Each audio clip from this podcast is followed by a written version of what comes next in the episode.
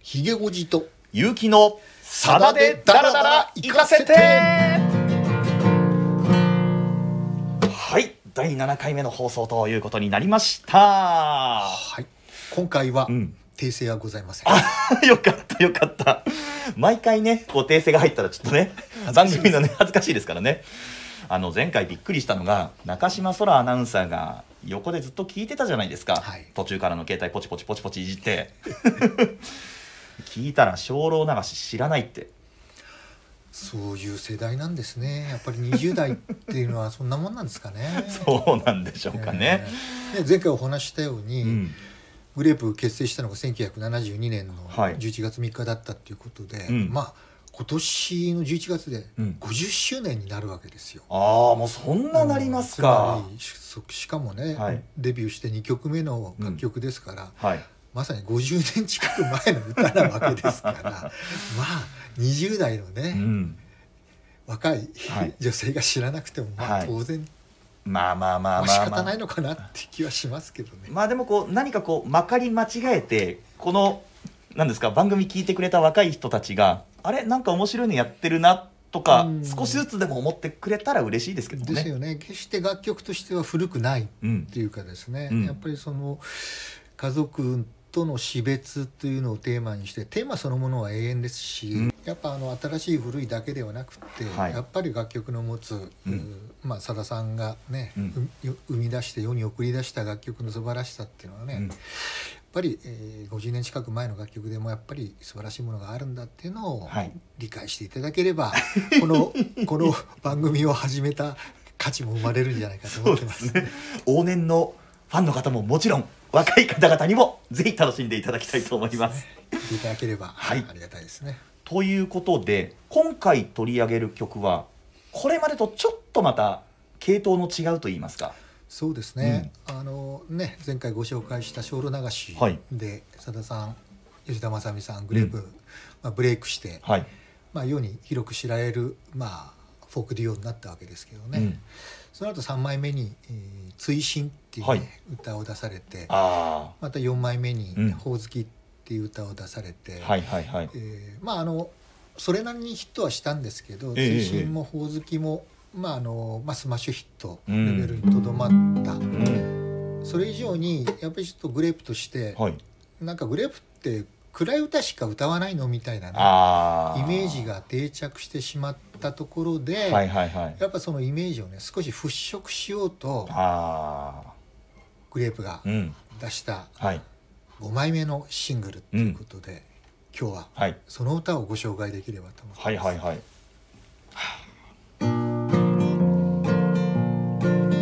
君は早起きしたのがさも得意そうに寝ぼけ眼の僕を朝食に追い立てねえまた巨人が負けたって去って高田の背番号も知らないくせにどうでもいいけどトーストが焦げてるからね僕は君に新聞通になってほしくない新しいエプロンも可愛いけどねまた慌てて焦げを作るんだろうねかなり軽快なねええ、アップテンポで、んえー歌詞の内容もね、はいちょっとコミカルで、うんうんまあ、あのこれまでのグレープと違ってこれがね1975年のはい8月にね、うんえーリリースされました5枚目の「長官」っていう長ね官ね歌ですうね、んこれねゆうきくん気づいてるかもしれないですけど、はい B 面に収録されてるのが、うん我々がは大い好きだって言ったシシンンフフォォニニーーでですすよよねね。だったわけですけど、えええええええーここを満を持してねい B やー面に入ってきたっていうところはあるんはいですけど、はいまあさださんとしてみれば、うんやっぱりそのグレープはこういう歌も歌うんだよということを、はいぜひねアピールしてグレープのイメージをねうんやっぱ変えたかったっていうところがね、うんうんあったと思うんですけどもね。ええもともとね吉田正美さんっていうのは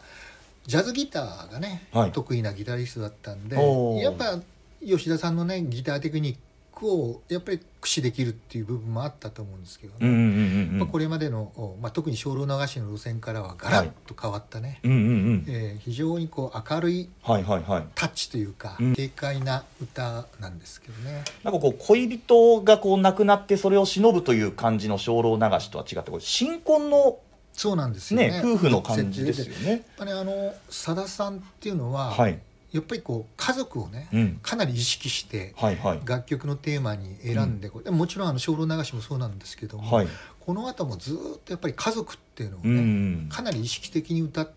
ていくわけ、まあ、この後出される「無縁坂」はいはいそれかはら大ヒットした「雨宿り」うんしか「かかし」だったり「関白宣い言」ん親父の一番長い日」とかはい「コスモス」もそうですようね。んそうです基ね本的にね、家族がテーマなんですけどはい初めてねこうれん家族というのはありようっていうのを正面からああ歌おうとしたという意味でも、はいまあさださんの、うんまあ、家族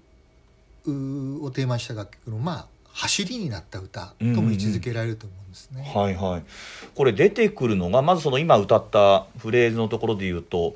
こう君っていうのがまあお嫁さんですよねお奥嫁ささんんでですすねね奥さんがこう僕を叩き起こしてで朝食に追いやって、ね、また巨人が負けたってさって 高田の背番号も知らないくせにって だからこれねあの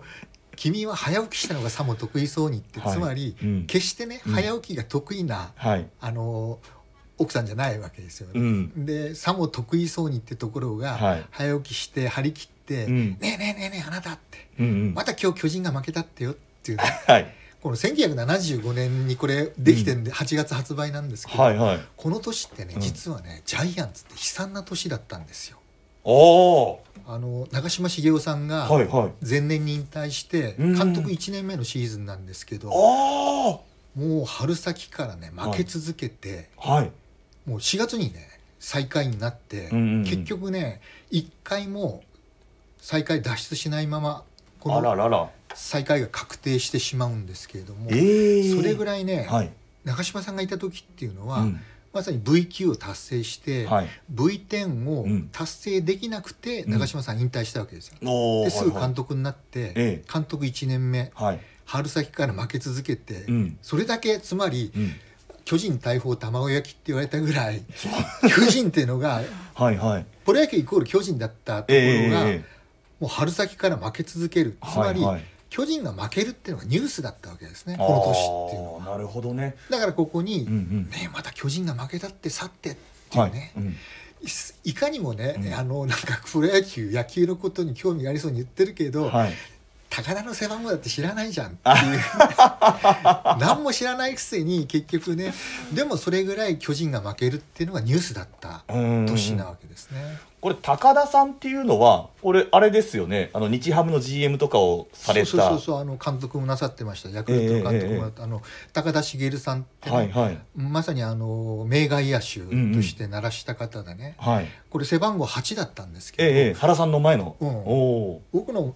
ちょっと上の世代なんですけど、はい僕らが少年野球やってた頃っていうのは、うんもうみんなね王長嶋ーはいみんな1番とか3番をつけたがって、はいはいはたまにねあの巨人の星が流行ったんで、い、うんうん、花形満の10番つけてる選手もいましたけど 時代ですでもこれねね実は僕は少年時代はい小学生の時8番つけてたんです、あらららこれね実は高田茂に憧れてたんです、へえ俊足高打の、お名外野手高田茂に憧れてねあららららら8番つけてたんですなんかこう、ひげごちさんのこう、図体見ると、俊足高だから、ちょっと程遠い感じもします けど、あの頃は細かったあの頃は遅かったんです。足も速かったどっしりした4番バッターの風景してますけれども。うんでもまあそれぐらいねでも結果的にこれ8月の発売なんですけど、うん。後にも先にもねは巨人がい。うん。最下位になったってこの年だけなんですよあら。唯一はいはいこの年だけ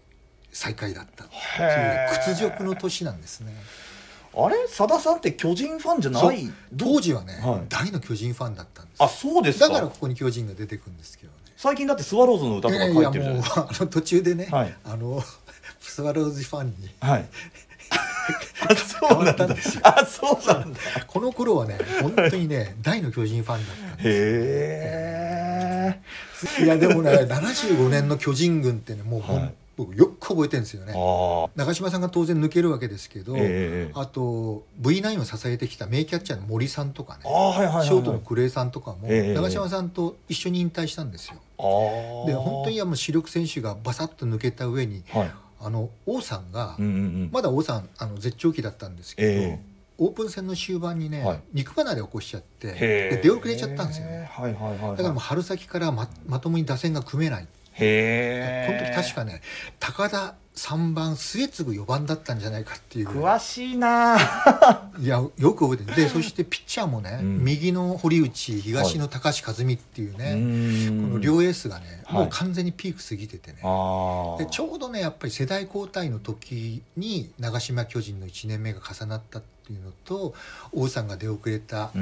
長島さんんのいわゆる後継サードが見つからなかったっていうこととか、はいいはいはろんな要素がかたかあの重なってね、うんもう春先からもうどん底のシーズンを迎えたっていうのが、ね、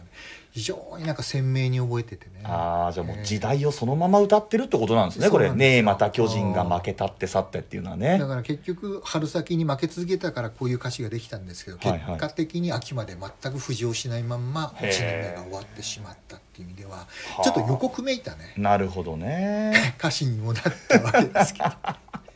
じゃあ続きいきますかその可愛いお嫁さんがどんだけドジなのかっていうのを歌った歌ですけれどもお願いします。はい、また慌てて焦げを作るんだろう前に親父が来た時も僕の好物のカラスミを手土産にとくれたのにわざわざまた見てダメにしてごめんなさいって言いながら一番笑いこけたのは君全く君のドジだけは日本一おいこりゃお前の母親以上だぞって親父が目を細めささやいただからさ怪我だけは気をつけとくれうんという一番ですね、カラスミってのがね、はい出てくるところが長崎人のさださんらしいうん、歌ですよね。これカラスミを手土産に親父が持ってきてくれたのにそれをわざわざまた煮てダメにして 「ごめんなさい」って言ってるだかドらジカなラお嫁さんどちらの嫁さんって多分ねカラスミそのものを全く知らなかったと思うんですよね。確かにあねのはい、カラスミって一応ね、うん日本三大珍味はいはいはのい一つって言われててですね、うん、これ実は長崎のはいカラスミと、えあと越前のえ、はい、塩ウニうん、さらには三河の三河の、このわたうんああ思い出出しましたすませんはいはいはいこのわたそのこのわたってあのナマコの蝶の塩辛です、はいはいはい、この後ですみね。んなね結局あのこのカラスミっていうのもボラの卵を塩漬けにしてはい乾燥させたもんでね、うんそのまんま普通はもう薄くスライスして食べたり、はいちょっと炙って食べたりするっていうう、んうん、うん、多、分ねはい、長崎では有名なあの珍味で、うんうんうん、えーとても高級な珍味なんですけど多分ね、それ以外の地域の人ってあんまり知らなかったんじゃないかなっていや私もねあのカラスミって聞いてなんか炭を連 想して若い頃はなんかこう黒いなんかイカの炭とかなんかそういう感じの食べ物なのかなってあ思のっねてましたこれよ。ねなんちょっと調べてみたんですよねカラスミってなんでカラスミっていうのかなって言ったら、どうもねはい。もともとねやっぱりもっと黒かったらしいんですね。あそうなんですか。うんでこれちょうどあの豊臣秀吉がねはいその朝鮮征伐の時に佐賀の名古屋城に来た時に、はい長崎奉行が手土産としてね、こうはい。あの珍味なんで食べてくださいってはいはいはいはい見せてなこれは何ちゅう食べ物だというんーで、うんまあ、あの黒っぽかったから、はいい、わゆる唐中国から伝わったあ炭みたいな形状なんではあカラスミっていうふうにして説はあは明したのが定着してその後もカラスミって呼ばれるようになったって言われるんですけどね。今は別に黒くないですもんね。黒くないですねんかこう茶色と言いますうかん。あ飴色みたいなね飴色というか。はいはいはい。まあ卵っぽい色をしてます、そうですよね、うんまあ、食べるとしたらこうスライスしてきゅうりに乗っけてみたいなそうですね。まあそそういうのがた一番一般的な食べ方ですよね。はいはいまあだから煮て食べることなんていうのはないわけですけどでもそれを ねあの説明も聞かずにね勝手にこう煮ちゃったっていうところが なるほどねおっちょこちょいのねなるほどねあの可愛いお嫁さんのなんていうかドジっぷりをね、うんうんうんうんうんまあ、ここで表現されてるわけですけなるほどど、ねうんまあね、うんでも子供だとね「おいこれお前の母親若い時異常だぞ」って親父さんがね、うんはいやっぱりこうまあず言うところもね、うんやっぱりなんかほのぼのとした、はいはいはいはい家庭のね、うんうんえーありようっていうか、うんうんあーまあ、かてかあの家族のね、うんうんなんかほんわかとしたね、はいはいえー雰囲気がよく出てるなって気がするんですけうど、ん、まあ2番もそんな感じですもんねそうだねちょっと弾きましょうかね前にお袋に電話して僕が死んじゃうと泣き出してただの食べ過ぎと分かったら安心して君が寝込んじまったごめんなさいって言いながら一番青い顔をしてた全く君のドジだけは日本一ねえこりゃ私の若い時以上だよっておふくろが嬉しそうにささやいただからさ怪我だけは気をつけとくれだからさだからさというね最後までですねだからね精霊流しの路線で聞いてた方っていうのはね、うん全然違うイメージであーーグレープってこんな歌も歌うなかと思ったとは思うんですけど、はいただ残念ながらね、うんやっぱ起死回生を狙ったけど、はい大してヒットしなかったわけですよね。あそうですか、えーでこれでやっぱうんり佐田さんも吉田さんも、うんやっぱりグレープっていうのは暗い歌しか求められないのかってはいいうはいようなね、これはちょっと限界だなっていうところであー難しいかなっていう考えてたところに次は実は6曲目にこれオファーが来て、うんはいこれテレビドラマの主題歌の依頼が来たんで、はいはい発表した 6, 六枚目これグレープ最後のシングルなんですけど「無縁坂」こああれも母がまだ若い頃ですねはあ、まあ素晴らしい曲なんですけどこれがまたね、うん大ヒットしちゃったんですよ。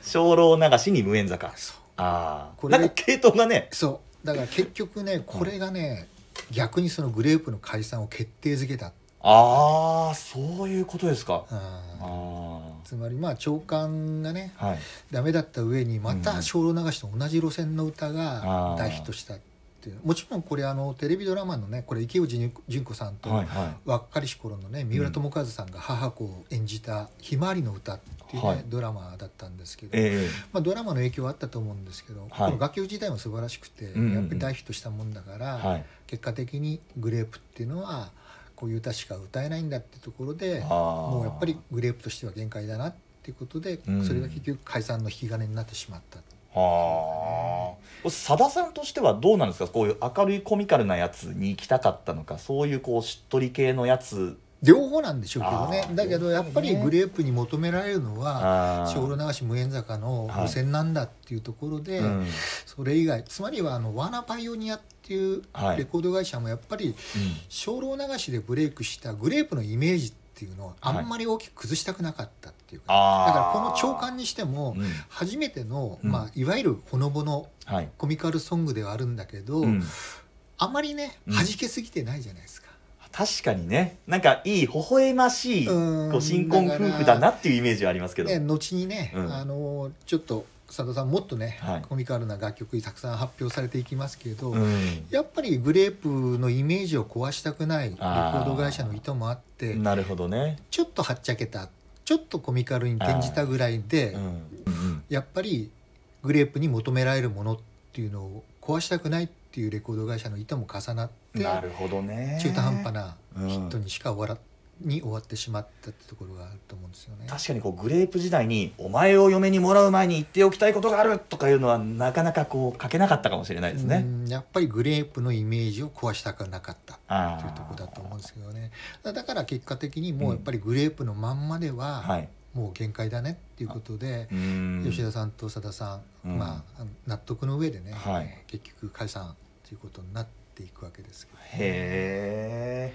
まあでもそう解散をすることで何かこうたがが外れるじゃないですけれども、うんその、まあ、イメージにとらわれないような楽曲もこれから増えていったわけですよね。ですね、うんまああの最初の方でねご紹介したように「うんキュコライ」っていうね、はいソロアルバムの中でいろんな挑戦的なね試うんみえーされたっていうことをご紹介しましたけどうも、んやっぱそのお次なるうん一手というのがね、さっきあのゆきくんも言いました「雨宿り」はいはいはい。このやっぱり長官の路線が思いっきり弾けてああ、えー確かに確かに。雨宿りが生まれてくるこれこれやっぱりソロになって、はい、グレープのやっぱりね枠から外れたことによって、うんできたことディレクターはね川俣さんのまんまなんですよおお、川俣明宏さんが引き続きソロになってもディレクターだったんですけれどもやっぱりそれだけやっぱり制約がねうん全然違ってたっていうところもあると思うんですけどね。なるほどね。何かこ